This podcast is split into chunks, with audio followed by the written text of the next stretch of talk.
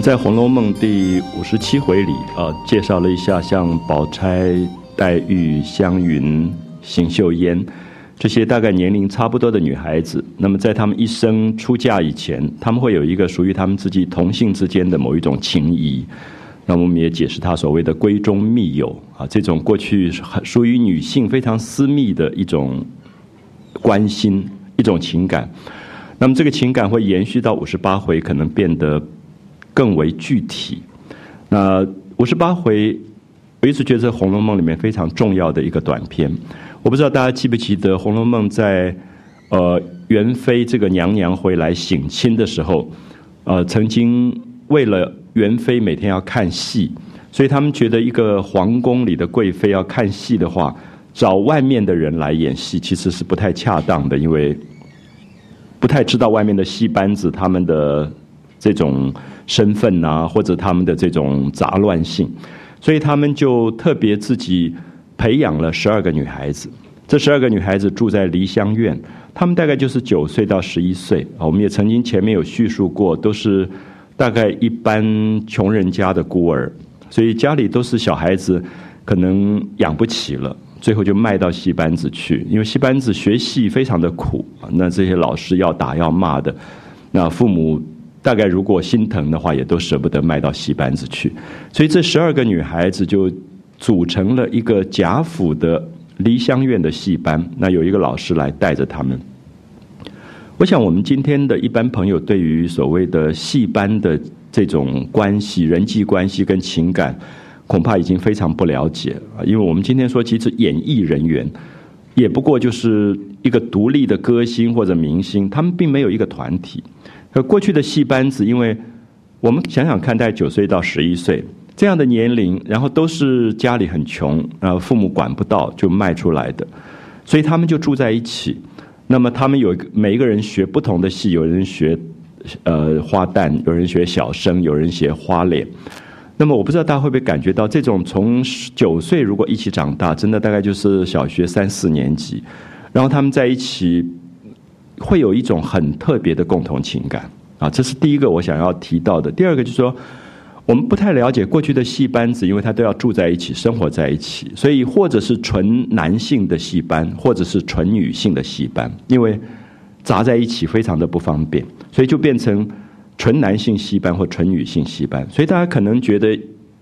有的朋友有点讶异，说哦，民国初年所谓的四大名旦啊，就是唱女性角色的。旦角梅兰芳、程砚秋、尚小云这些人全部都是男的反串，那是因为他的戏班子是男性的戏班，他不能有女性在里面，所以女性角色也必须由男性扮演。那同样的，贾家这十二个女孩子全部是女性，所以男性角色也有也由女性来反串。所以我们说，不管是男性演女性的角色，或者女性演男性的角色，其实都叫做反串。那么这个在中国过去的古。点的传统的戏班子里，变成一个非常重要的一个生态，啊，这种生态我们今天一般人真的是不太容易理解，所以他们之间的产生的这个情感，除了刚才提到说他们从小被卖进来以后，他们有一个共同，呃，担负那个生命里面的孤独感的那个情谊之外，还有一个更重要的东西，因为他们在这个同性的戏班当中，因为演戏。就会产生另外一个角色的错乱，这个角色错乱是说，九岁十一岁本来的性别就没有很确定，可是，在舞台上，他一直反串，一直反串以后，他跟这个人一直在演这个戏，其实就发生了情感。我们不要讲过去的戏班这些小孩子，我想今天很多人都提到说，演戏是一个比较复杂的事情。因为演戏在舞台上或者在电影或者电视剧里，常常会发生一个现象，叫做假戏真做。因为这个为难在于说，你希望他下了舞台脱掉戏服之后，他就恢复他原来的样子，可是非常难，因为这个界限并不清楚。戏剧跟人生之间，这个界限不是那么清楚的，所以我们常常看到好的演员，他在投入在那个戏的过程当中，会让旁边的人又赞美又害怕。啊，我想所有的艺术其实也都有有这个部分啊，就是艺术本身的迷人在于你，你有一种痴，你投入进去以后，你的理性的部分，你有时候会回不到现实，所以我想旁边的亲人有时候最最为难，就是在于看到自己的亲人在戏剧艺术里面的时候，你会觉得这个角色怎么去怎么去划分啊？怎么去划分？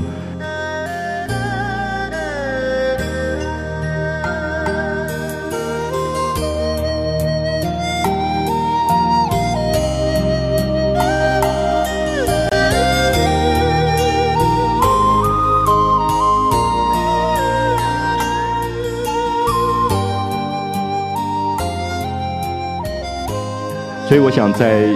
呃五十八回里，作者非常非常敏感的写到了一个戏班子里的女孩子，她们之间的一种复杂的关系。因为这十二个女孩子就养在贾家，每天就在练戏、唱游园、唱惊梦。那可是后来慢慢贾家应酬没有那么多了，没有那么多以后就觉得养着这十二个女孩子半大不小，那慢慢也不是九岁、十一岁，可能是十三岁、十四岁了。那他们之间也有一些他们的情愫在发生，所以大概王夫人也觉得好像应该打发一下啊，继续让他们唱戏也不是办法，因为每个月有固定的薪水、固定的课在学，等于是我们今天的一个戏剧学校，可是演出的机会也不多了，所以最后就说这样子吧，让他们改行，他们如果还有父母在，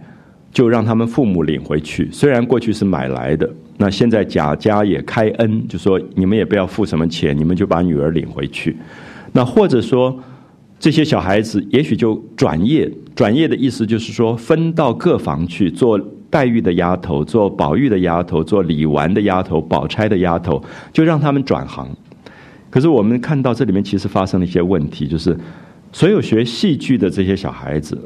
他不会针线。别的女孩子九岁、十一岁在学针线，学着打扫、倒茶，他们学的是在唱戏，学身段、学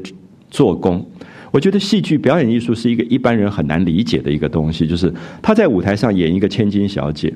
你要他下来去做丫鬟的事，他也很难做。如果他真的是好演员的话，他已经有一种贵气，他也有一种娇气啊，所以我会觉得这个时候他们也回不来了。所以这一段五十八回恐怕整个在讲。非常精彩的就是人在表演艺术里面的这种为难，所以你会发现后来决定说这些人都分到各房去做丫头，因为他们大部分不愿意回去，不愿意回去的原因说爸爸妈妈没有那么疼他们，其实卖回去以后他们还会再转卖，那再转卖又不知道卖到哪里去，甚可能卖到更糟糕的地方去，那这些女孩子也都已经调教唱戏。长得漂亮，那么可能就卖到酒廊风尘的这个地方去，所以他们都不愿意走，就说宁愿留在贾家。最后王夫人没办法，就说好吧，那就你们就转行好了。那从此以后就没有办法穿那么漂亮的戏服，那也不那么娇滴滴的，那你就去必 必须服侍这些小姐。然后你就会发现黛玉也好，宝玉也好，宝钗也好，都很疼他们，因为。有点像自己的学妹嘛，就是年龄小一点，然后他们又会唱戏，所以常常有时候就是，哎，你们唱一段，我们听听就好了。可是不会让他们说，你们去打扫，你去吸尘啊，什么洗衣服，就粗活也不会让他们做，因为有一种疼爱啊。我想这个还是我们要讲，就是说，在那个青春期里面，其实对于年龄相差不多的，就真的像弟弟妹妹一样，他会有一种关心。可是注意一下，大观园里面所有这些。其他的妈妈们就很讨厌这些唱戏的人。我不知道，我我忽然会想到，我们小时候常常听到长辈讲说“戏子无情”之类的这种话，就是一般人对表演艺术的人其实搞不懂。搞不懂的原因是觉得他们在那个艺术的世界里面的那种到底是真的还假的那个问题，他们会有一种恐惧，而且会觉得这些人在舞台上演了这样的角色，回来以后我们也分不清楚，我们也就把他当这样的角色。好，所以我相信这里面都说明到表演艺术的这种暧昧状态，所以这些老妈妈们就觉得这些演戏的小孩子，这些戏子都是最难弄的，因为他们，呃，用王夫人的话来说，装神弄鬼的几年，啊，就学了戏学了几年以后，装神弄鬼的，所以他们回不来做人了，做那种平凡的人或者过平凡的这个日子，所以在。这个部分里面，我们等一下就会看到有两个事件发生。一个事件是偶官，一个唱小生的，他就在大观园里面烧给死人的纸钱。好，我们特别注意一下这件事件，我们今天读起来觉得没什么了不起，就是说有一个呃学生呃在高雄女中的校园里面烧什么死人纸钱，大概老师也没说你在干嘛就算了。可是，在过去的贾家，这是不得了的事情，因为会觉得这是忌讳，因为等于是你在诅咒主人的死亡，就是你怎么可以在贾家里面，你做佣人的人去烧死给死人的这个纸钱，所以这些老妈妈就来打他，然后就要抓他去见王夫人，要把他赶出去。宝玉就挡住了，因为宝玉觉得一定有原因。宝玉看到这个偶官在哭，脸脸上眼泪都没有干，那他想这个人会。大胆的做这些事情，一一定心里面有一个很很深的一个缘故啊，他就挡住这个老妈妈，不准他打，然后就骗这个老妈妈说是我如何如何，我要他去烧的，就把这个事情掩盖过去。那么这里面就对比出，宝玉很懂这些唱戏的小孩子，他觉得他们心里面有一些深情，这些深情可能他不知道原因，可是他觉得他先护住他们。他先担待他们，去把那些粗鲁的要打这个小孩的老妈妈挡住，这是一件事情。还有一件事情就是，有一个唱花旦的方官，就是唱杜丽娘的。那这种就是最娇气的，然后从在舞台上永远是最漂亮，他就分到了宝玉房中。那分到了宝玉房中。这种大概十一二岁的漂亮的小女孩，袭人也疼她，晴雯也疼她，所有这些都像姐姐一样，都不让她做粗活，因为大家都看过她演杜丽娘，都知道她在舞台上那么美，那么也就也就把她当一个杜丽娘一样供在那个地方。那方官也就有一点有一点调皮，那没事就去玩那个钟，后来那个钟就不动了，就坏掉了之类的。那那些老妈妈就很恨方官。我们知道这些小孩子都有一个叫做干妈的。她有一点像以前老的这种勾栏，就是勾栏，就所谓的早期以前的歌妓的妓院，每一个女孩就有一个所谓的干妈嘛。那这个干妈就是帮她接客人呐，帮她打点呐，帮她做经纪人一样的这种人。那我们在舞台上大家都知道，以前这种干妈都是蛮坏的，因为靠这个女孩子赚钱啊，然后剥削她，然后等到有一天她不行了，你就把她丢掉之类的。那这个方官的干妈就有一点这样子，就是。每个月方官有薪水，这个薪水都被这个干妈拿去，也不给他。结果他就发生了一件事情，就是方官要洗头发。那当然也感觉出来，因为学过表演艺术以后就特别爱美，没事就要洗洗头发，把自己打扮的很漂亮啊之类。那别人也都欣赏啊，像袭人、晴雯都很欣赏。那老妈妈就很看不惯，就三天两头的洗就要洗头，洗头还要用洗发精，对不对？那就很不喜欢这个方官，所以有一天就要给方官洗头。可是就先让他自己的亲女儿先洗，洗完了就让那个剩的那个水说方官你来洗头这样。那方官这种学过戏的人，当一眼就看出来，然后他也不服气，他说你干嘛拿你女儿洗过的剩的水给我洗头？好，这里面就看到这种冲突出来，就就吵起来了。那我们就看到方官当然也不好惹，因为我们知道学过戏以后，他们多多少少在戏剧当中有过一种对人生经验的看法，那口齿也伶俐。你就吵架千万不要跟搞表演艺术的吵架，因为他们他们学过戏台上的发音呢，那那个语言都是最漂亮的，所以这个这个老妈妈就讲不过他，那最后袭人就看不过去，说干嘛这样吵架？就拿了几个鸡蛋，还有一些什么肥皂，就让他去洗头发。好，这是我们第一次看到《红楼梦》女孩子洗头发不是用洗发精，是用鸡蛋跟肥皂，西洋肥皂。那个时候中国还没有做肥皂，所以。现在很多人说鸡蛋洗头发比洗发精好，《红楼梦》早就告诉我们鸡蛋洗头发比 比这个洗发精要要好，所以就拿了几个鸡蛋给方官说你自己去洗这样。所以这个时候我们就看到这两个事件贯穿在五十八回当中，让我们去看到这两个学戏的女孩子跟老妈妈之间的冲突，而宝玉都在保护他们。可是更重要的是说，这个偶官唱小生的，他在烧纸钱，到底烧给谁？宝玉后来等到人都不在了，就问他说：“你烧纸钱，你又哭，一定有缘故。那你到底烧给谁？”他就讲不出话来。他说：“你去问你们房里的方官，他就知道。因为这十二个女孩子在一起长大，他们都知道的。所以他后来就宝玉就回去问方官，然后方官才透露出来，就是这个偶官唱小生，然后他在舞台上一直扮演一个男性的角色，所以。”所有的唱小旦的这个女性，她就会爱上他，所以她就有一个药官，已经死掉的药官，原来就是唱女性角色的。所以这个药官死了，这个偶官很念他，就觉得舞台上的这个情分，这种人生之间的爱，好像都没有了结。所以在清明节，他就烧纸钱，烧给这个这个死去的女孩子。宝玉听了就感动的不得了。可是我们就看到说，这个事件会引起所有人对偶官的指责，认为他在花园烧纸钱这么坏、违法，然后讲出内容又这么不道德。所有的这些事情，可宝玉立刻感动了。宝玉觉得人间有这样的深情，所以我不知道大家会不会觉得，其实这里面在讲曹雪芹真正他所赞美的情感，是超越在所有世俗的看法之上。就是我们今天在世俗的角度，大概都不见得可以认同偶官对要官的情感，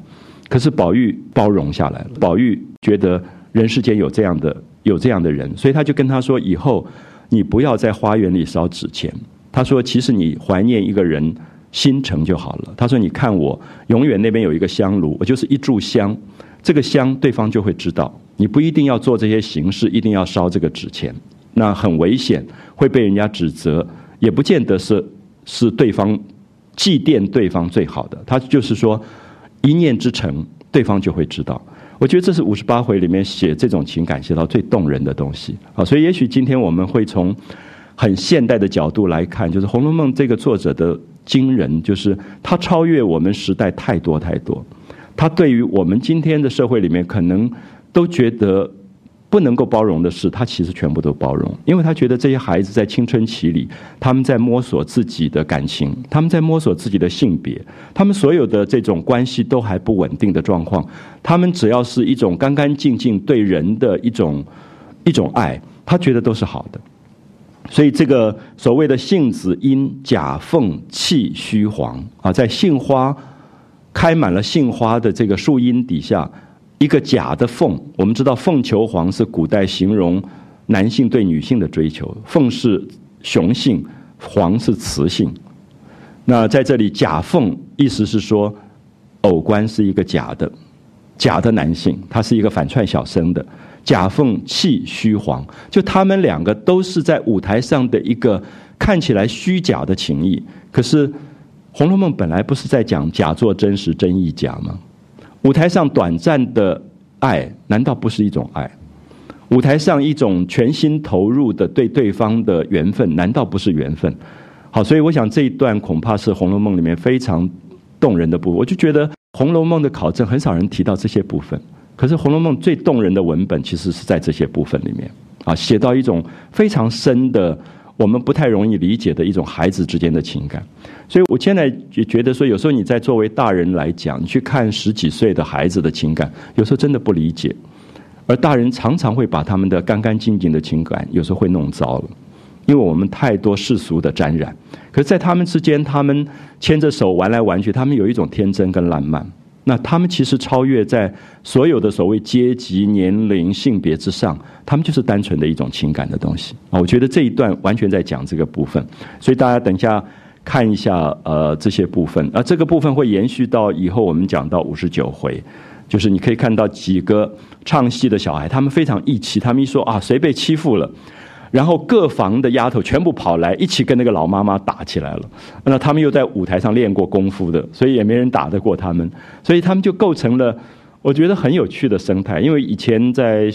呃大学的戏剧系教过这种呃以前老的剧校、军中剧校里面来的学生，那你就会发现他们很不一样。他们因为从小做科啊，就是他们大概都四五点起来，然后那些老师傅都其实都非常的严。那有时候就他们早，他们早上要练功，就是耗腿，那个腿架在墙上，一架就是两个小时不能放下来。吃早饭以前，那练功的时候，那个整个嗓子要一直吊上去。那的老师是又打又骂的，所以他们情感非常的深。那我也感觉到这些学生现在有一个嫁到瑞士去，跟我非常好，就是他如果跟你好的，他就是义气，义气的不得了。就他们身上有一种很。很戏班子里的外人所没有的一种一种热情，就是对人的那种真实的那个感觉。所以我我一直觉得这种老的戏班子的生态，现在慢慢没落了。现在不太知道，可是大家如果记得小时候看歌仔戏啊，什么那种流浪戏班里面，他们也是如此。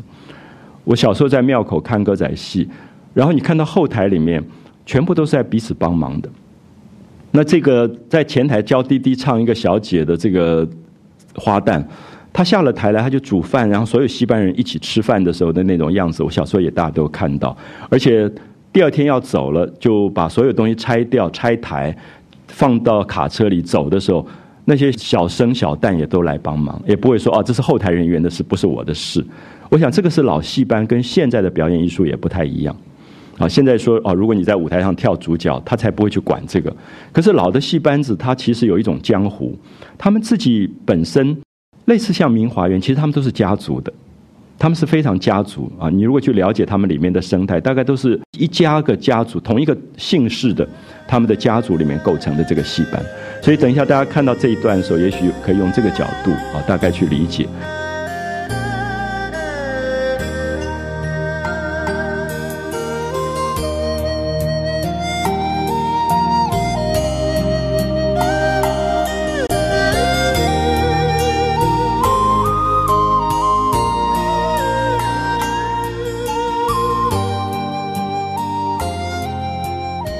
一开始就先讲到说，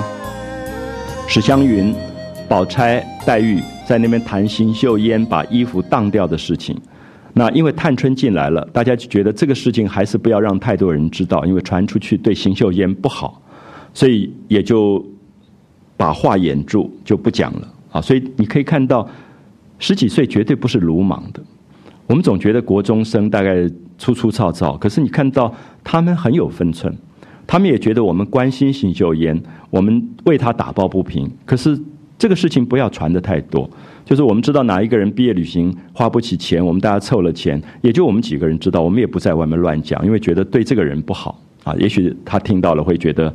心里会不舒服和难堪。所以我觉得这个年龄的敏感，其实不像我们一般大人想的说他们都是那么粗糙的，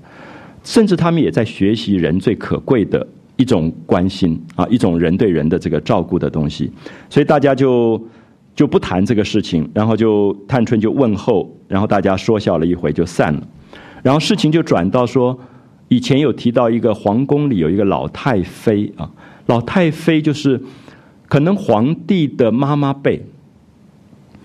她不是皇后，可是也可能皇帝是她生的。啊，因为皇帝有时候不是正宫娘娘生的，那这种老太妃的身份也很高，所以老太妃薨了。注意“薨”这个字，就是所有的有官位的这种有爵位的官死掉叫做薨啊。皇帝叫做崩，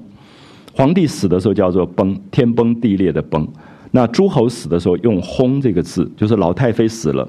那凡是有封官、有诰命，诰命就是封为夫人的，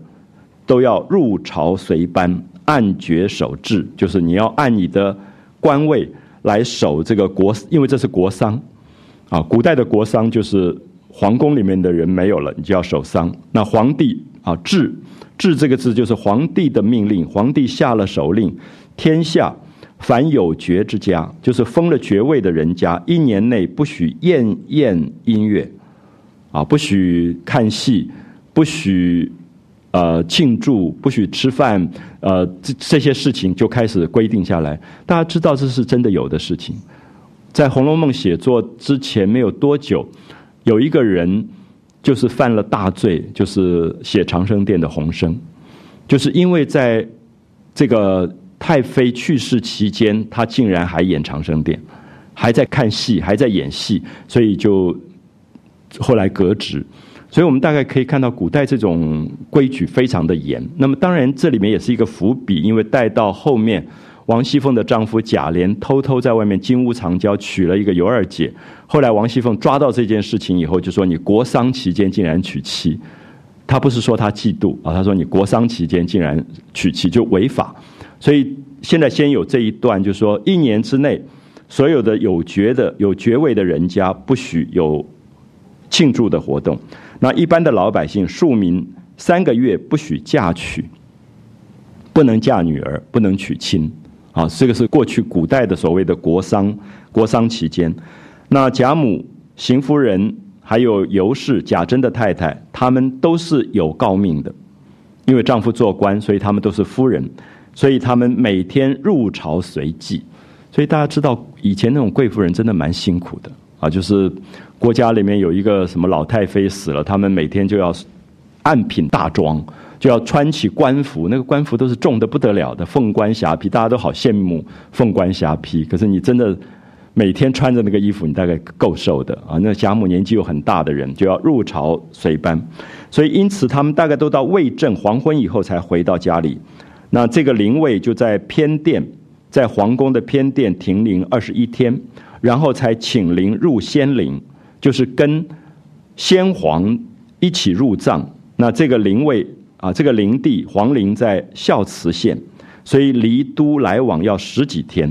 啊，要十几天。你可以看到这么远，可能大家如果去过明十三陵的话，就感觉得到，就是你在北京。如果你要去明的十三陵、定陵啊什么，那个来往时间都非常长，尤其古代这个车马都不方便的时候，所以你可以看到贾母、王夫人都要去跟着送灵，家里就没有人管。所以下面这一段也有一点写到，大人不在家，小孩子开始胡闹了，就是因为管人的不够了啊，所以他们就讲到说，呃，到孝慈县陵，离首都来往要十多天。所以请灵至此还要停放数日，才可以入地宫。所以前前后后加起来大概要一个月。所以贾母、王夫人这些人大概一个月不会在家。所以宁府、贾珍夫妻两个人少不得都要跟去。所以两府都没有人，就荣国府也没有大人管，宁国府也没有大人管。最后大家就商量说这样不行啊，家中无主，就开个会，最后就。报了说尤氏产育啊，就是贾珍的太太尤氏说她要生产，要养育孩子，所以就没有跟去，就腾挪出来办理荣宁两府的事。好，接着又拜托一个人，就是薛姨妈，宝钗的妈妈，就拜托薛姨妈搬到大观园来，因为这样大观园里面就有一个年纪大一点的人可以照顾一下。好，所以薛姨妈就搬进呃大观园照顾所有的姐妹这些人。那薛姨妈搬进大观园要跟谁住？我们知道宝钗这个时候因为家里已经住了湘云，又住了香菱，所以大概有一点挤，住不下。那李纨这边，因为她有一个婶婶带了两个女儿李文、李琦来投靠。那这两个女儿虽然现在不住在这里，可是常常来住，三五天就来一次，好像也不方便。那贾母又把宝琴啊，薛宝琴，本来薛宝琴住在贾母家。那现在贾母不是要去送丧吗？一个月不在，那薛宝琴又送到贾李纨处，说让李纨来照顾，所以最后就觉得到底应该放在哪里？那迎春那里，老二迎春也不方便，因为迎春那里住了邢岫烟，探春因为正在代理管家，所以家务冗杂，那而且她的妈妈赵姨娘没事就来闹一闹，所以好像也不适合让薛姨妈住在探春这边去啊。那惜春因为房屋特别小，因为惜春是最小的女儿，所以她的空间特别小。那贾母就千叮嘱万叮嘱，拜托薛姨妈说一定要帮我好好照顾我的外孙女林黛玉，因为她身体不好。所以薛姨妈后来说：“好吧，那我干脆就住在林黛玉房里，就住在潇湘馆。”所以我们看到前面不是已经认了干女儿吗？那现在薛姨妈就是真正搬到林黛玉的房里就照顾她，所以林黛玉也觉得很温暖，觉得。丧父丧母之后，好像真的有一个人来来照顾他。那这些都是《红楼梦》写的极好的地方，就是委婉之处，绝不是世俗里面所说的这么简单。所以每次你看电视剧啊、看电影都不会满意的原因，是因为他们把人际关系简化了。那这个时候，你可以看到薛姨妈真正心疼黛玉，也觉得。于公于私都应该对黛玉多一点照顾。那薛姨妈平常最疼爱也是黛玉，所以可巧就住到潇湘馆来，就跟黛玉同房。那黛玉每天吃的药啊、饮食啊，她就很十分精心。那黛玉感激不尽，以后就跟宝钗一样，就叫薛姨妈叫妈妈，连干妈都不叫了啊，就叫妈妈，连叫宝钗也不叫宝姐姐了，就直接叫姐姐了。好，所以这里面注意一下，如果连着名字叫是不亲的，这个大家跟西方的习惯不太一样。西方的习惯，那个老爸叫约翰，他就叫约翰，说表示很亲，表示我跟你很好啊，所以我不叫你爸爸这样。那在东方，往往就是把名字去掉了，那就是姐姐啊，就是很完全是亲骨肉的这种感觉，以姐妹呼之。那宝琴前也就叫她妹妹啊，他直接就叫宝琴叫妹妹妹，严氏同胞共出，好像是一家人，就是真正是血亲骨肉一样。这里面特别会让你感觉到，《红楼梦》里面其实特别赞美的是这样的情感，就觉得人，呃，有点像陶渊明说“落地为兄弟，何必骨肉亲”啊，其实不见得一定是血缘才那么亲。那人真的有性情相投，能够来往，那落地为兄弟，何必骨肉亲啊？就是曹雪芹其实是在赞美这样的一个情感，那比一般人都更亲切。那贾母看到这样子，就十分喜悦，放心。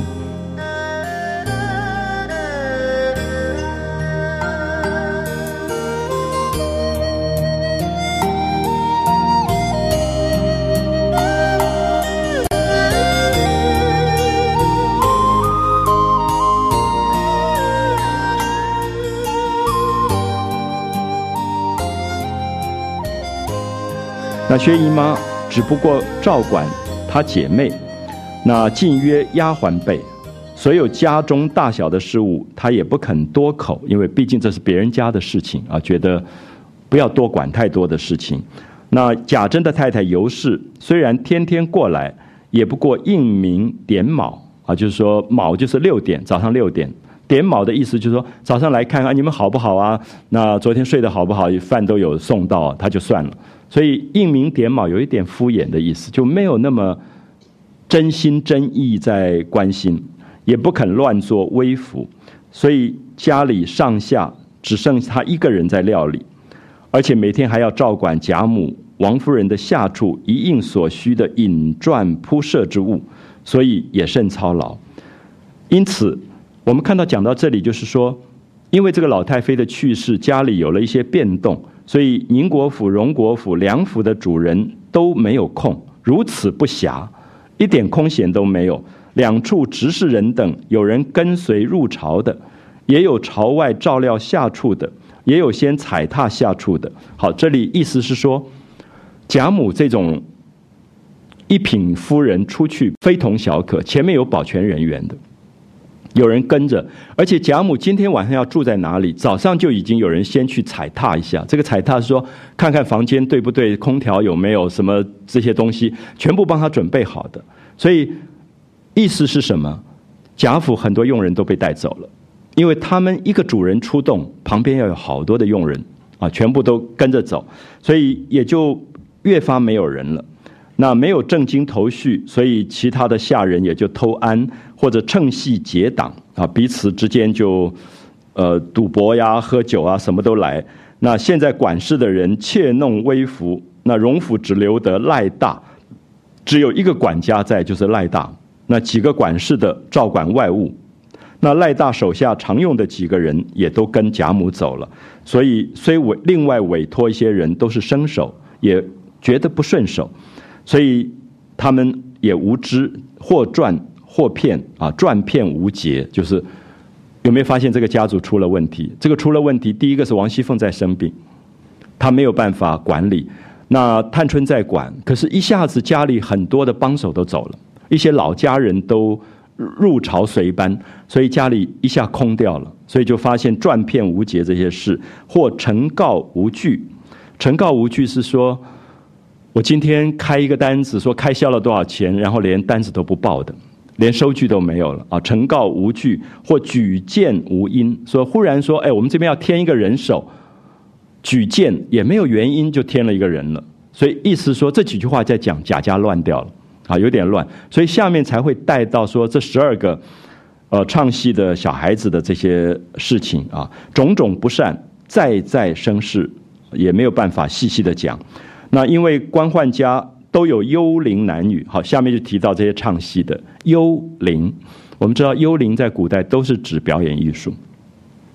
啊，这些唱戏的、这些做杂耍的都叫做幽灵。啊，我们现在说有一个叫幽剧场，还是用了古字啊，幽这个字。那么日本还在用这个字，男优、女优，其实还是传承了最早的这个表演艺术的这个字。啊，幽幽这个字，所以一般的官宦人家家里都有养了很多唱戏的男男的女的幽灵男女，一概捐免遣发。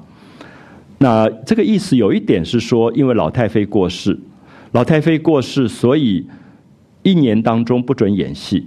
那所以家里觉得养了这些人好像有一点浪费，很多人就就差遣掉。那贾家照理讲比较不在乎，因为他们也有钱。那而且这些小孩子在他们家里也养了已经好几年了。那可是王夫人大概就觉得，本来就想打发这些女孩子，因为王夫人每天吃斋念佛，她其实对表演艺术的这些人，就像我们刚刚讲说，其实是害怕。她总觉得这些人在舞台上这样思春啊，那个杜丽娘这样游园惊梦，大概在现实里她也怕怕的，因为王夫人有一种道德感啊，所以她很怕这种情的这种这种东西。所以尤氏就商量了以后，就等待王夫人回来，就报告说要不要遣发十二个唱戏的女孩子。那原因是因为别家都遣发了，因为老太妃过世，一年不准唱戏，所以就把家里养的幽灵都赶走，因为也怕出事。可以了解吗？我们刚刚讲洪生出事的原因，是因为。你家里养了这些人，你难免有时候，哎，我们今天外面不知道，我们来唱个戏吧。结果后来被密报，因为以前皇帝的那个调查局很厉害，他就知道你哪一家人没有遵守国制，他就就来整你了。所以就觉得要不要干脆把这十二个女孩子就遣发遣送了，那把他们资遣了，说这些人原来就是买的，如今虽然不学戏，也可以留着使唤，要令其教习们自去也就罢了啊，就说。也可以留下来，就让他们改业做丫头，然后他们的教习就是老师，教他们唱戏的老师，让他们走就好了。那王夫人就说：“这些学戏的比不得使唤的。”啊，这里就牵涉到我们所说的，一般社会里面对学过戏的人其实是有歧视的，就是他们跟一般的丫头不太一样，他们演过戏以后也不太容易使唤。啊，就是这些学戏的比不得使唤的，他们原来也是好人家的儿女啊，因为家里穷无能，就卖了做这件丑事。好，注意，你看看王夫人对表演艺术的说法叫做丑事，所以这里面其实很代表传统对表演艺术的看法。我们今天有一个叫做表演艺术这样的名称，那么甚至设立什么国家的奖项，古代没有这个东西，就叫幽灵戏子。啊，这些话其实都有很强的歧视的意义。那他说他们这些年装神弄鬼，那现在有了这个机会，不如给他们几两银子，给他们一点路费盘缠，让他们各自去吧。所以王夫人的意思说，不要留他们在家里，因为她对于唱戏的这些女孩子不放心，她觉得留下来好像总是会有一点惹祸啊。她就说，当日祖宗手里都是有利的啊，有例子的。那咱们如今损阴坏德。而且还小气，那如今虽然有几个老的还在，那是他们各有缘故不肯回去的。他的意思说，我们的祖宗很宽厚，我们的祖宗基本上到一定时候会把佣人资遣出去，给他们钱，让他们各营生路，不要老是让人家关在家里面做奴才一样。那应该放他们走，所以才留下来使唤啊。就是有的人不愿意走，那是他自己不愿意走，才留下来使唤。那大了以后配给咱们家的小子们，那尤氏就说：“如今那我就来问问那十二个女孩子，看他们愿意回去，那就带个信，把他们的父母叫来，那亲自领回去，给他们几两的银子盘缠路费。那如果不叫他们的父母来，就害怕有混账的人顶名啊！意思说，我们跟他们爸爸妈妈把他们买来了，那现在是好意说。”把他们送还给爸爸妈妈，那钱也不要付，我们还多给你钱子资银子资钱，那么也给你们路费。可是害怕的是说，如果来个什么叔叔啊、婶婶，那根本也不是他们的亲父母，也不见得那么那么疼他们，说不定又转卖了，所以就不好。就希望说，如果要他们走，也要亲生的父母出来啊，他不然就辜负了这个恩典。那如果再问一问有不愿意回去的，那才留下，好就开始。你办了一些事情，那王夫人说：“哎，你这样讲不错，这个话很妥当。”所以尤氏就把派人告诉了凤姐，一面说与总理人啊，这个总理人就是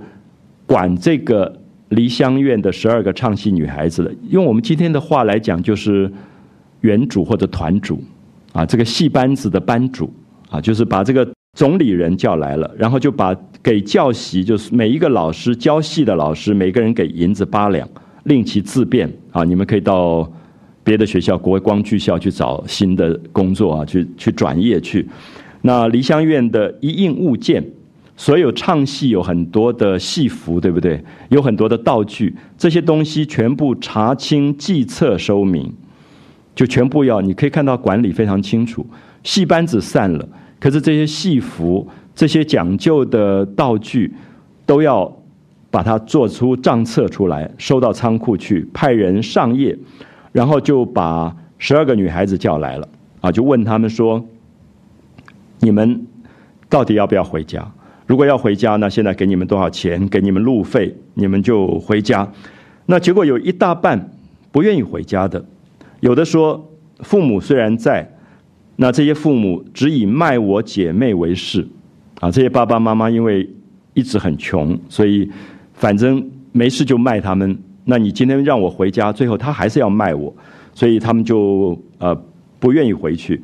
那如果一回去还是被父母卖了，那也有的是父母已经死掉了，或者被叔叔伯伯兄弟所卖的。那也有说没有人可以投靠了。那也有人说我们在贾家很好，贾家对我们这么好，有恩啊，所以恋恩不舍的，所以愿意走的只有四五个人，大部分就留下了。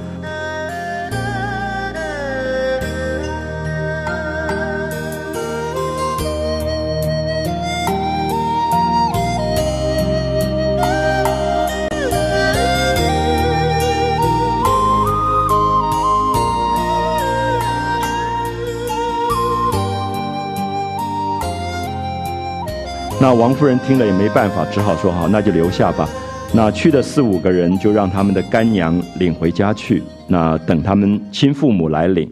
不愿意去的就分散在园中使唤。好，下面你就可以看到这个分配啊，这些原来唱戏的戏班子就分开来了。那文官就给了贾母，好给贾母做丫头。那正旦方官。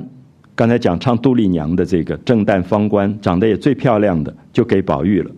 小旦蕊官，花蕊的蕊啊，蕊官就送给了宝钗啊，就做宝钗的丫头。小生偶官就给黛玉啊，就放分到黛玉房里。然后又把大花脸魁官，这个也是反串的啊，大花脸魁官送给湘云啊，非常适合湘云的个性。湘云，你给她一个小花旦，她也受不了。那他就是比较那种豪爽豪迈的，所以就把魁冠给了湘云，又把小花脸，小花脸是有一点唱丑角的啊，唱丑角的这个豆官啊，这个豆字有一点逗趣的意思，就是给了宝琴。老外，老外跟我们今天老外的意思不一样啊，这个老外是唱老旦的啊，唱老旦，所以他这个老旦就给了呃探春，然后。尤氏就讨了老旦如官去啊，那当下各得其所，如鸟出笼，放鸟出笼。因为这些唱戏的小孩平常有老师管着，其实非常的拘谨啊，所以这一下很开心，都觉得自由了，就分到大观园中，然后在每天在园中游戏。那众人皆知，他们不能争执，不惯使用，就他们也不会刺绣，也不会做这些针线。那你叫他倒茶倒水，他也不太会，大家也就不太责备。那我觉得这里面有一种宽容啊，就是我们常常对那种新生是菜鸟啊，当然也有人整他们，可是大部分其实对学弟学妹，大家总觉得多照顾啊，反正他们刚刚来也不熟，那大部分不会去责备的啊。所以这个地方就讲大观园本身是一个青春王国。那青春王国里面，对于这种年轻的小孩，其实都有一种照顾。啊，所以并没有用外间所想象说逼迫他们去学针线呐，做粗活啊，啊，就不太责备他们。那其中或有一二知识的，那有些聪明，有些不聪明啊，有些就想说以后不唱戏了，那赶快学学刺绣吧，学学怎么样去做菜啊，这些东西将来至少能够有一技之长。那就把本技丢开，把本技丢开，就是说。原来学的细、学的身段的东西就不学了，可是其实这里有点难呢。我们知道说，过去从小做科啊，我们说做科就是说从小耗腿、吊嗓子的这些人，他他身体上有一种习惯。那其实我们有时候不太了解。我就说跟呃舞团他们出国啊旅行，然后他们演演戏时候很辛苦很辛苦，然后中间可能空两三天，说哦我们到埃及去玩。有一天我在埃及的那个旅馆一伸出头，每一个阳台上都架了一个腿，这样。那我就觉得很奇怪，我说哎你们不是在休息吗？他说你知道那个筋不拉哦，很不舒服的。就是这个是我们想象不到，就是那个表演艺术的人，他对他自己的身体，他一天不练他就完蛋，因为那个筋每天是要拉的。所以他如果说你让他休息两三天，可他就完了，因为他再回回不来，啊，他会回不来。所以其实我们知道做科的意思就是这样子，除非你是那种有点业余的，那另外一回事。从小做科的，他身体上他有一种习惯，嗓音或者是他的身段都已经习惯每天要锻炼的。所以有些人你让他丢开本技，他大概也很难。我觉得方官就是，方官在演杜丽娘演惯了，所以你等一下你会发现他倒茶也好，呃。那人家说宝玉要喝汤啊，那个汤很烫，就说方冠你也学学做点事，你就慢慢吹，慢慢吹，把那个汤吹冷了给宝玉吃。那他还是像杜丽娘，因为杜丽娘从来没有给人家吹过汤，所以这个时候你就会发现他在舞台上一直演一个正旦，就是那种大大家的千金小姐，她回不来，她没有办法去做那个一般粗活啊这些这些东西啊，所以我我会觉得。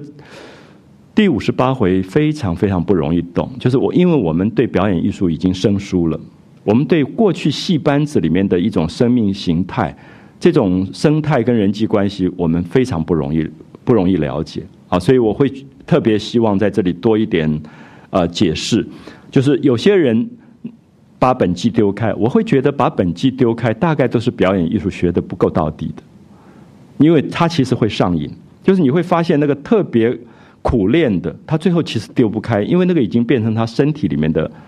其实某一个部分。所以我不知道大家有没有接触过，就是有一些以前老戏班子出来，不管他是唱京剧啊、唱歌仔戏都无所谓。你跟他一坐下来一吃饭，你就知道他们拿筷子跟你讲话，他的手势都不一样，因为他所有的身段在他身上。哦，我们以前见过他那个眼神啊，或者手指啊。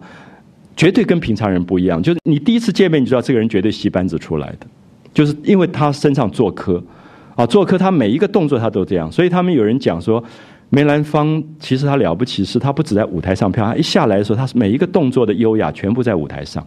可是这是好演员，因为好演员他不可能只有在舞台上演戏，他平常也在练功，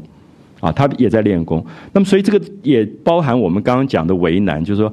过去讲到这些戏班子的小孩子，以前那个在戏剧系我教过那些学生，我后来很感兴趣，问他说：“你们怎么受训练？”那早上说四点钟起来脚一号两个小时，然后译译译，就光译这个声音，你要调多久？一直练习你的嗓音的漂亮。晚上睡觉前点一炷香，眼睛跟着香头转，转到香烧完。那他们后来才知道说。出了舞台，一到舞台边缘，刚刚出舞台的边缘，眼睛一扫全场，全场就一个叫好，因为眼神，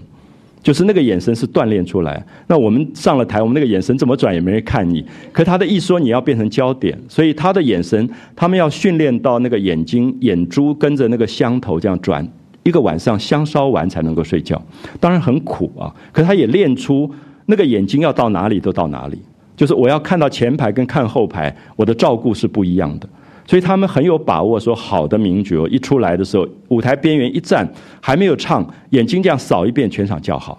啊，因为他有一个眼神的东西，我们叫手眼身法步，就是他们要锻炼五个东西：手、眼睛、身体身段，啊，法，所有的这种唱法这些东西，还有步步子，啊，手眼身法步，就是过去锻炼。演员的几个基本功啊，这些基本功是严格的不得了的。那眼神是包括在里面之一的。那所以你会觉得方官这种人在舞台上这么好的演员，唱杜丽娘唱的这么好，然后现在每个老妈妈跟他讲话，他的眼神都是那个样子。所以你可以想象那些人都恨他，就觉得这个人简直是干嘛这样。好，所以我不知道大家理不理解，就是其实这些女孩后来最可怜，后来其实全部被赶走了，因为王夫人受不了他们。因为王夫人本身也受不了女孩子的眼神老是乱转，那因为她觉得一个大家闺秀的女孩子不能随便看人的，可是表演艺术的眼睛刚好是要看人的，因为你不看人，别人不觉得你跟他有一个沟通。就最好的演员，其实在唱戏的过程，其实有时候我们讲的直接一点说，最好的演员是跟每一个人在恋爱的，就是底下有两千人，两千人你都在跟他恋爱，而且每个人都觉得是你跟他一个人在恋爱，别人都不算，那个才是高手。就是真正的好演员，他上了台以后，所有的动作、眼睛都是跟每一个人都觉得他是在跟我。所以这种我们是真正见过啊，就是以前的那种好演员，现在大家都退休的，那真是不得了。那一出场的时候，全场都昏掉。所以你知道那个时候党政军要员都迷这种迷的要死，也不是偶然的啊，因为他们真是身上有一种漂亮，语言也漂亮，那一讲话也是漂亮的不得了。就是我到现在为止看过，没有一种人像这种戏班子里这么有魅力的。就是家里面七八十桌的酒席，全是党政军要员。可是你看他穿梭其间，游刃有余。然后每一个人都说：“啊，他今天对我多好多好。”然后我就发现说，每一个人都被照顾到。那那个东西，因为过去戏班子的这些人，他的训练很难，因为他们要去唱堂会。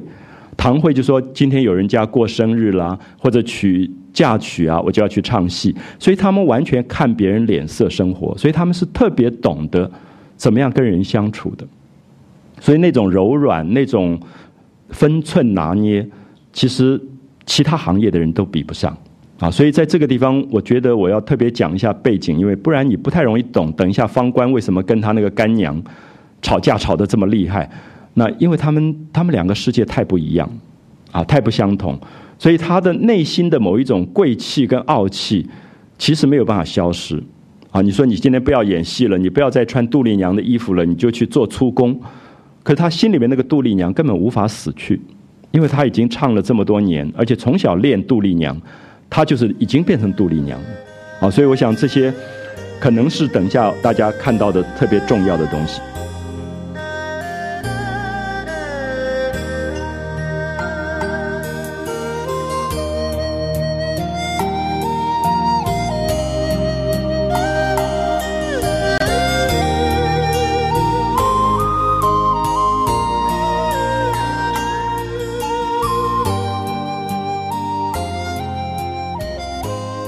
当然，有些我刚刚提到说，他们把本纪丢了，就学起针指、纺机、女工这些东西来。那有一天，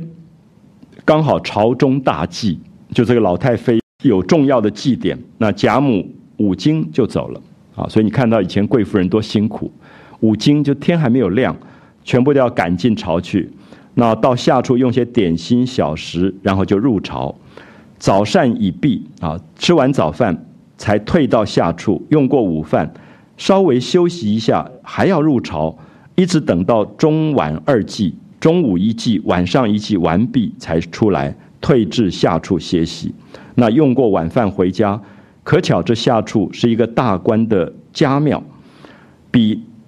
以前的这个比丘尼凡修的房舍极多啊，就说这个地方庙宇很大。里面尼姑住的地方，还有修行的僧人住的房舍，非常非常多，又非常的安静。那东西二院，荣府就住了东院，北静王就住了西院。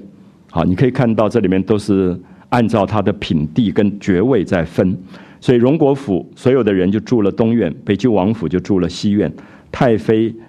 少妃每天宴席，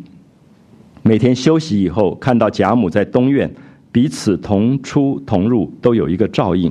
外面诸事不消细说，所以他要讲到的是等一下这些唱戏的女孩子事。可他先要交代贾母不在家，啊，贾母在外面住的这个事情。那好，回头再说大观园。且说大观园内，因为贾母、王夫人天天不在家，又送灵去一个月才回来，所以丫鬟婆子皆有闲空，多在园内游玩。所以就把梨香院内服侍的众婆子一概撤回，都散在园内听辩，更觉人又多了几十个人。所以文官这些唱戏的女孩这一批人心性高傲，好注意这四个字：心性高傲。照理讲，这种穷人家小孩卖去唱戏，好像没有什么心性高傲可言。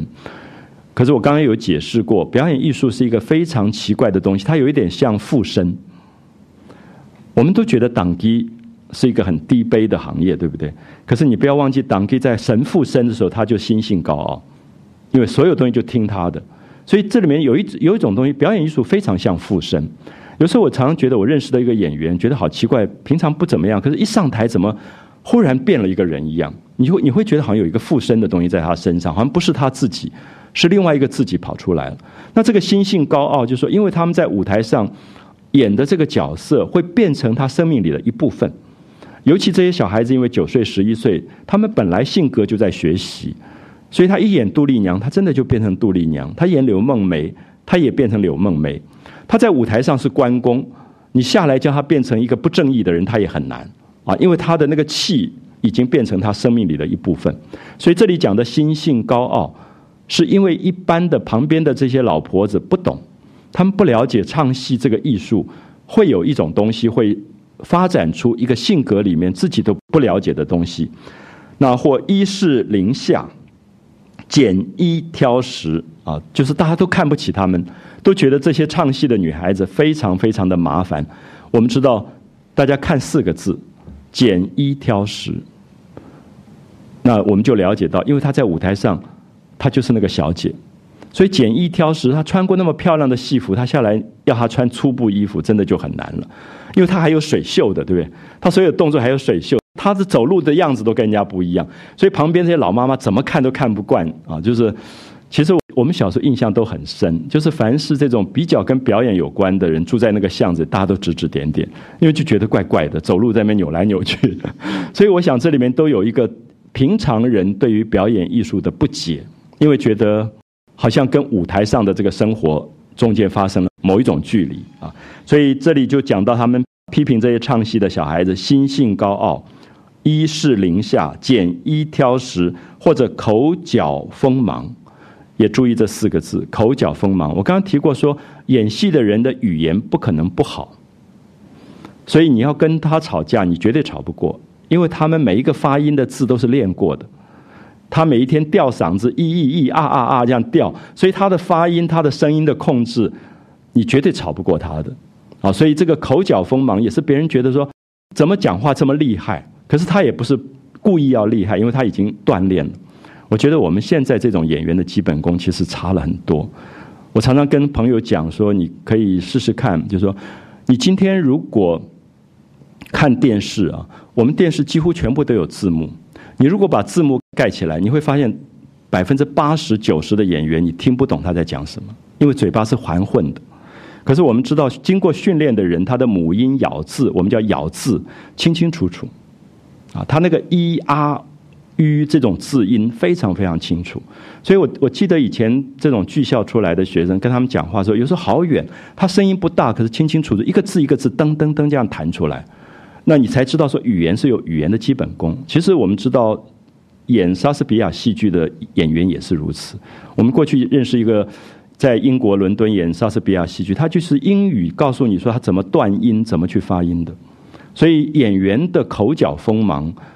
其实一定是经过基本功训练，他才会有这个漂亮。现在演员这个基本功真的差很多很多，可是好演员在舞台上一出来的时候是非常吓人的。有时候你看到年轻的演员跟老演员同台的时候，你就看出来啊。你看到那个现在已经年纪蛮蛮上了年纪，像卢燕这种角色，声音都不大，可是字是清清楚楚的，因为他们还有京剧的根底，所以身段也好，语言也好。那这个部分现在其实因为没有这种过去严格的基本功的训练，所以往往在舞台上就没有办法达到这个这个效果啊。所以现在我自己在表演艺术看戏的时候，我觉得越来越不想看，是因为你可以看到，不管《牡丹亭》什么这种在国家剧院两千五百人的场地，任何一个演员，不管说再好的演员，他都带一个小蜜蜂。我们知道，全世界的歌剧没有人带小蜜蜂的。那意思说，我的本嗓如果好，我绝对不带小蜜蜂。那 Pavarotti 绝对不会带小蜜蜂的，因为小蜜蜂会使你的声音变直。所以如果他带小蜜蜂，我绝对不相信他是一个好演员，因为表示他的唱腔他自己都不在意。因为唱腔本身本嗓这个东西，跟透过一个小蜜蜂传达出来的声音，它绝对是不一样的，啊，绝对不同。所以我想这里面。我们大概就可以看到，过去因为基本功的训练，它可以让声音传到非常远，啊，传到非常远。其实我想大家知道，我有跟有时候跟很多教书的朋友会建议说，要不要练一练基本功？因为我后来学过这个东西，就是你可以用丹田发音不震动声带，然后时间很长，你可以不受伤。可是大部分有时候一上课两个小时就哑掉了，啊，所以其实这个是有它发音的基本功在里面。啊，所以我一直觉得过去戏班子的一种训练其实非常的好，啊，非常的好，包括语言，包括身段，而那个身段的训练有一部分我们叫做功，其实它也有一点像一种养生，蹲马步也好，或者是跑圆场也好，所以你看到这些演员有时候到年纪很大，身体还好的不得了。那都是因为他们基本功在身上非常的非常的稳，好，所以我我想在这里你可以看到，我不用一般人对这十二个女孩的批评，什么口角锋芒啊，什么简易挑食，而是说刚好呈现出，因为他们学过戏剧，所以他们有一些跟平常人不同的表现，而大家看不惯，啊，看不断，开始对他们有了有了批评，那。大家都批评他们，大概就是不安分啊，不守规矩啊，所以所有的众婆子就含怨，所以大家都讨厌这些人。所以事件还没有发生，他这里要讲的是说，他们已经有偏见了。所有扫地的、倒水的、做粗活的人都不会喜欢表演艺术里的人，因为跟他的生命情调差太远，所以已经含怨说：为什么我每天在那边？大手大脚的做粗活，他们在那边细声细气的，他们先天就有一种偏见啊。那个含怨，也不见得别人害了他，而是说为什么他们这么娇滴滴的啊？所以我觉得这里面也在讲一般的这些做粗活的这些老妈子，他们心里面的那种不平啊，那就含怨，可是口中不敢跟他们纷争，那不敢纷争，当然也是这些人嘴巴太厉害，你跟他要吵架也吵不过，或者说背后。这些人是很被疼爱的，宝玉那么疼方官，那黛玉那么疼偶官，所以大家也看着那个主人，也不太敢动他们。那如今散了学啊，就是这些人现在被分散了，也都不唱戏了，大家就说好，这下我们可以整他了啊！这些老婆子本来就恨他们，现在觉得可以称心如意，那可以丢开手，也有心地狭窄的，犹怀旧怨的啊，就是本来就不喜欢这些唱戏的女孩子，就把。众人分在各房名下，那不敢来欺引。那好，下面就讲到事件了。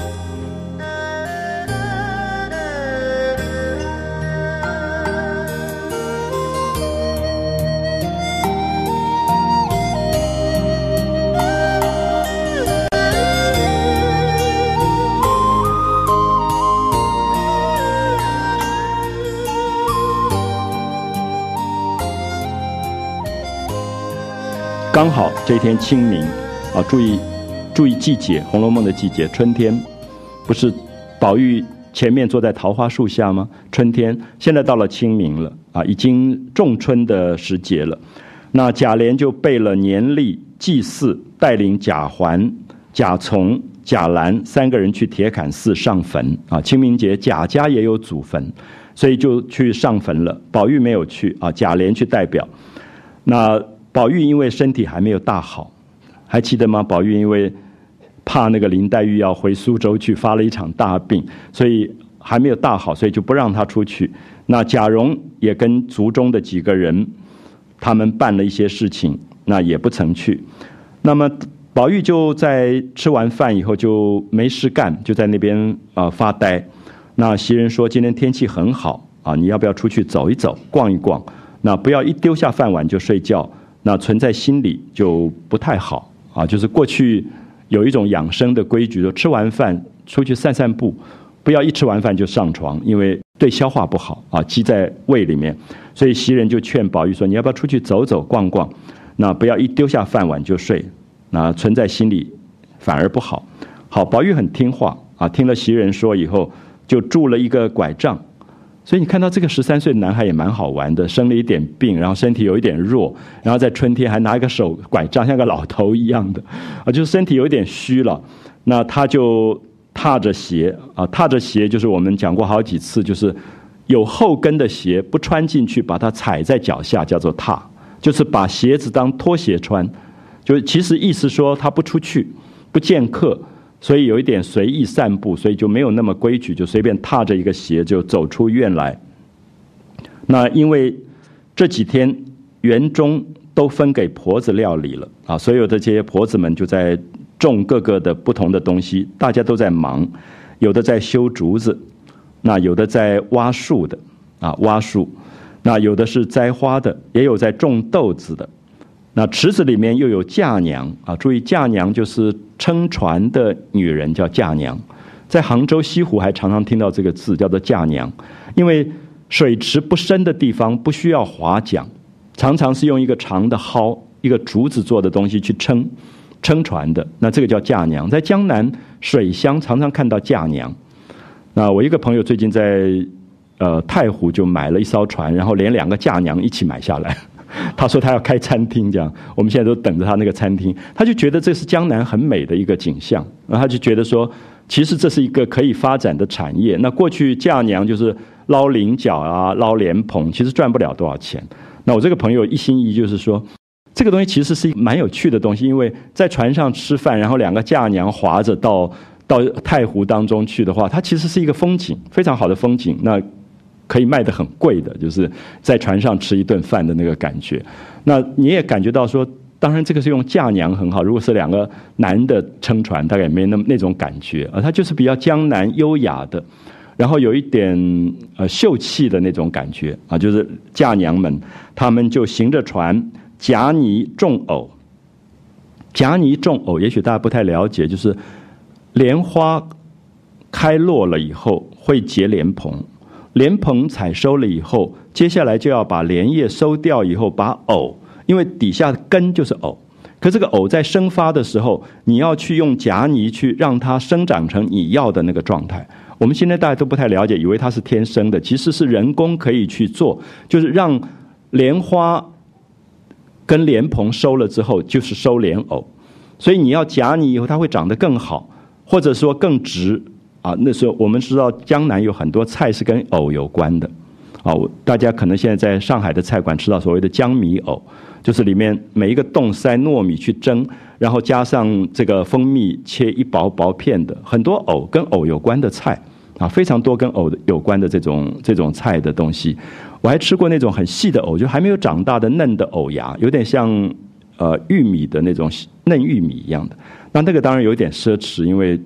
等于是说不让它长大，你就把它吃了，就是那个最幼齿的藕，那种嫩嫩的那种嫩藕的那种那种感觉。那这里他们就等于说，探春发展出来的产业，现在已经在做了。所以有人在种笋，有人在种豆，有人在在种这个藕。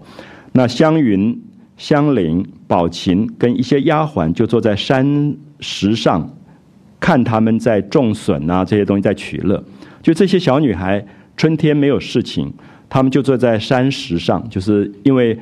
以前的园林都有假山啊，他们就坐在假山那边看他们在在玩。那宝玉也就慢慢的走过来，好，下面就看到湘云这个顽皮的女孩子，她一看到宝玉来，就说：“快把这个船打出去，他们是接林妹妹的啊。”我我们就会发现说，湘云在今天大概还是这样的个性，就是同学之间一定有一个这个角色，就喜欢取笑别人的。然后，宝玉因为害怕林黛玉回苏州去，所以就闹过一次病。而闹病里面又闹了笑话，就说要把那个玩具船都要赶快藏在被窝里。好，湘云这下逮到了，就永远拿这个来笑。因为宝玉生了一段病，他们没有见面，所以现在看着宝玉啊一步一步的走过来，他他就笑说：“啊，快把这个船打出去！”他是要接林妹妹的。大家都笑起来，因为大家都知道他在讲什么事情。所以我不知道大家会不会觉得。这群小孩真的像国中生啊，他们之间的情感，他们之间的取笑，也跟我们今天其实没有差太多啊。他就在笑他，那宝玉就脸都红了，然后就走过来，然后也笑了，说：“人家生病，你还谁是好意的？我也不是要故意生病，那你也要形容着取笑，来笑我。”所以宝玉脾气非常好，他这种地方他不会发脾气，他只说。人家是真的生病，又不是假的生病，有有什么好笑的？哎呀，这样来笑我。那湘云讲的最有趣了，他说：“你病也奇怪，病的跟人家也不一样，哪有人生这种病的？啊，就觉得你的病也蛮奇怪的一个样子。本来就招人家笑，还说我爱笑你，没有人生病生了最后发疯了一样，要把玩具船都藏在被子里，他就觉得真是太好笑。那这里面也看到，因为湘云很豪爽，好，湘云有一种男子气的豪迈，那跟宝玉那种深情细致刚好又不太一样，所以这两个人这是对手。可是我们现在看到好多证据啊，可是我好像也跟大家讲过，很多人觉得最后跟曹雪芹一起抄写《红楼梦》的人是史湘云。就是其实，在宝钗都过世、家贾家亡了以后，史湘云不是已经出嫁了吗？出嫁以后，她丈夫也早死，所以最后落难，两个人都落难在北京香山的时候，帮她抄这个书的就是史湘云。甚至有人大胆的推测说，所谓的脂砚斋的脂瓶就是史湘云，因为这个脂砚斋讲的是女人，就是胭脂的意思。过去都认为是一个男的，可是现在很多人认为可能是史湘云。所以史湘云这样的人，恐怕最后也比较容易帮宝玉。我不知道大家会不会觉得，因为史湘云这样的人不太会吃醋的，他也不会觉得人生之间有什么好争来争去。他有一种男子气，啊，有一种男子气，所以他跟宝玉在一起，个性上反而宝玉比较女性的细致，史湘云反而有男性的豪迈。那其实我们在现实里也真的会发现如此，所以那个性别的分法也不见得准确。就是有时候我们会发现，哎，这个女孩子好豪爽，那这个男孩子好细致，那他们就是不同。那过去认为男孩子一定豪爽，女孩子一定细致，也未必。啊，我现在就常常看到，哎，很不同的，就刚好相反的那种那种状态。有些有些男孩子非常细腻的，那有些女孩子非常非常豪迈。那史湘云跟宝玉刚好就是这样的一个一个典型啊。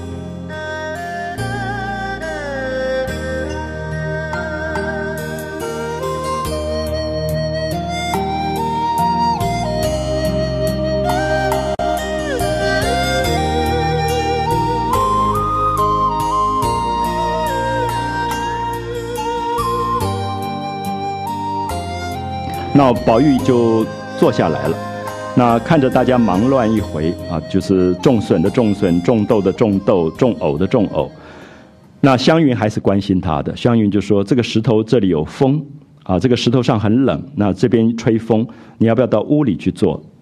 好，所以开玩笑归开玩笑，你可以看到他们之间是有真正的关心的。所以虽然十几岁，可是都会有一种疼爱在里面。说你刚病好。那这边风这么大，石头又是冷的，要不要进屋里去坐？那宝玉刚好也想去瞧瞧黛玉，就站起来，就拿了拐杖告辞他们，从沁芳桥一带的堤上走来。我一直觉得《红楼梦》里面这个沁芳桥非常有趣，沁芳夹、沁芳亭、沁芳桥，沁是渗透，渗透了所有花的香味的那个桥，渗透了所有花的香味的那个亭子。好像是他们青春的记忆，所以常常写到很动人的部分时候，就出现这个字“沁芳”，啊，渗透了那个花的香味的那个那个园林的感觉。他就走过来，好，下面大家看一下这个十三岁的男孩子走过最美的风景，看到柳垂金线，桃吐丹霞，好，这是一个美的景象出来了。所以现在很多人认为说。啊，国文教育好像有点低落，那汉文不受重视。我觉得不是，我觉得是没有这个美的心境。其实柳垂金线，我在西湖看过一次，我在长陵明十三陵的长陵看过一次，就是大概在四月的时候，清明前后的时候，你会发现那个所有的柳拉出来的那个新的柳条，它不是绿的，它是金黄色的。很奇怪，就植物在刚刚吐出新芽的时候，它有一种。好像有一种年轻的美，好像要让世界知道它多么年轻，所以那个颜色都漂亮的不得了，有点像树叶的那个嫩叶一样啊。所以那个真的就是一条一条的金线。那在长林最明显，因为它整个的那个林道很长很长，你远远看过去就是一片是金黄色，全部是柳的那个吹出来，因为它还没有结柳叶，没有柳叶，只是那个柳条而已，就是叶子还没有出来，叶子出来就是绿的了，可是柳条本身是金黄的。啊，就一片就是金黄的，这样这样过去，所以宝玉就看到柳垂金线，桃吐丹霞，那个桃花开成像一片晚霞的灿烂啊，那种红的那个灿烂。那所以我的意思说，心里面没有这个美的感动，其实汉文也没有用。我不知道大家了不了解，就是说，其实我觉得真正的文学的背后是一个心境，就是他必须要有那个美的心境，他有那个美的心境，他会去找字的，他就会找那些字。好，所以桃兔丹霞，山石之后一株大杏花，那花全部落了，叶稠阴翠啊，上面都是叶子，那很绿，上面结了豆子大小的许多小杏子。啊那我们看到，就是杏花落了以后，结结了很多杏，可是这个杏还没有结成大的果实，是小小的一粒一粒的。所以下面一段，宝玉就在那边有一种感伤了。他又看到花落了，杏子结成了啊，绿叶成荫，子满枝。他想到这一句话，他想到今天跟他在身边所有的女孩子都像杏花一样的美，可是有一天他们都会结婚，都会生孩子，绿叶成荫，子满枝。他又会觉得那个时候他们都分散了。然后有一种感伤，所以从这里带出偶观烧纸，好，所以我们休息一下，大家可以看到后半段是五十八回写的非常美的一段，讲一种很细腻、很细腻之间他们这年轻的一些情感。好，我们休息一下，谢谢。